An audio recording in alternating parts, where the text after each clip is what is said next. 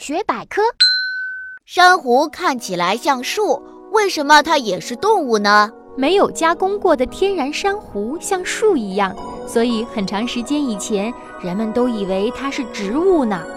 后来有人发现珊瑚是吃肉的，才确定它是动物，叫做珊瑚虫。你知道吗？珊瑚虫生宝宝不是一个一个的生出来，而是像植物一样在身上发芽，长出后代，而且这些芽不会分离出去，然后后代又在身上生出后代，这样时间长了，整个珊瑚看上去就像一棵树了。